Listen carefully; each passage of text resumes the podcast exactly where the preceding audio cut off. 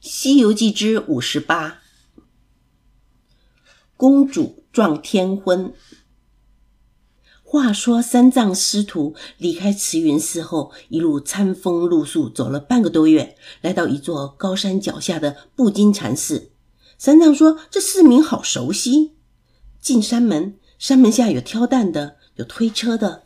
转过了金刚殿，迎面过来一位禅僧。听说是东土大唐来的高僧，忙将几人引进了方丈室。三藏问起寺名的由来，原来这寺又名孤独园寺，园中用金砖铺地，是请守卫国孤独长者讲经念佛用的。奇妙的是，一遇大雨滂沱，园中的地上时常变出金银珠儿。三藏恍然大悟，又问：刚才山门下有许多挑担的商人，为何在此歇宿？禅僧说：“这山叫做白角山，近日不知为何跑出几个蜈蚣精，常在路边伤人。过往的客人晚间来到这儿，天亮才敢过山的。师徒只好在寺里过夜。三藏与悟空趁机到孤独园中看看，走到园后门，隐隐听见啼哭声，寻找了半天，不见半个人影。师徒出园询问禅僧，原来有一天。”禅僧在坐禅中听到一阵悲泣声，来到了园中，见到一位美貌的女子。女子悲泣说：“我是天竺国的公主，被风吹到这里。”禅僧要将女子送回天竺国，谁知那里并无公主丢失。禅僧又惊又疑，将女子锁在一间空房内，对众生说：“那是个妖精。”女子于是装疯作怪，整天呆呆怔怔的。只是到了夜深人静，因为思念父母，忍不住哭泣。三藏、悟空听了，牢记在心。第二天天亮，三藏师徒出寺，来到一座城园。进城来到会同馆驿，一城得知是大唐来的，露出了钦佩的神色。三藏趁机问这国的情况，一城说这里是大天竺国，已有五百年。一城又说这几天正热闹着。原来公主年满二十，要撞天婚招驸马，于是，在街头高阶彩楼抛绣球。悟空眼珠子一转，说：“师傅，咱们去看看。”于是让八戒、沙僧在驿馆等候。师徒二人来到了街口，混入人群中观看。这时正是午时三刻，公主正在彩楼上捻香祷告。一个侍女捧着绣球，祷告完，公主一眼看中人群中的三藏，公主从侍女手中接过了绣球，高高举起，朝三藏抛了下来。三藏吓了一跳。这时，人群喧嚷着：“打到和尚了！打到和尚了！”楼上太监忙跑下来，对三藏下拜，说：“贵人，贵人，请入朝堂贺喜。”急得三藏脸儿涨红，不断的埋怨悟空。都是你这猴头要来看，现在怎么办才好？悟空笑着说：“师傅放心，你先入朝。若公主一定要招你，你就说要找徒弟商量。”这时，公主已经下楼来，用手搀着三藏。三藏无奈，别扭的跟随着公主回朝。三藏见过国王，说：“陛下，贫僧是西天拜佛取经的，怎敢取玉叶金枝？”还妄赦贫僧死罪，打发贫僧早赴灵山。公主却说：“父王今日打着了三藏，是前世的姻缘，岂能改变？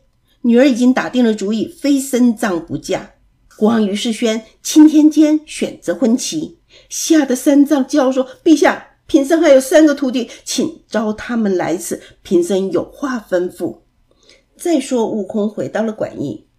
把师傅招为驸马的事说了，八戒一听说，早知道我去好了。悟空喝说：“别胡说，快收拾行李，好进朝保护师傅。”正说着，差官来了，说：“公主有请。”三日进了宫，国王问明三人的来历，当下命驸马和三位高徒安歇，等明日安排家宴与公主匹配。再说，那公主原来是妖精变的。前年国王带着后妃公主在御花园赏花时，惹了这个妖精，妖精把真公主抓走，自己变做了假公主。妖精得知三藏将到此，琢磨着要采元阳真气，于是假借撞天婚，等候三藏的到来。第一步计划成功后，妖精得知三藏身边有三个高强的徒弟，便盘算着如何把他除掉。这天，假公主求见父王，说：“父王。”宫中传说三藏的三个徒弟都生得十分丑陋，小女心生恐惧，还望父王将他们赶出城，以免惹祸。国王也有些恐惧那三个妖神，于是痛快地答应了，并立刻传旨，请驸马和三位高徒。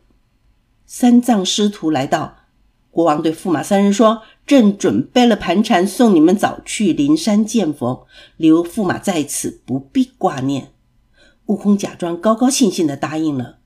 出宫后，悟空对八戒、沙僧说：“你们两个到驿馆等候，我去解救师傅。”说完，双脚点地，跳在半空，摇身变作了蜜蜂，飞进宫去。这时，宫中鼓乐喧天，喜宴已开始。皇后、嫔妃簇拥着公主出来。悟空见公主头上微微露出了妖气，但是并不十分凶恶。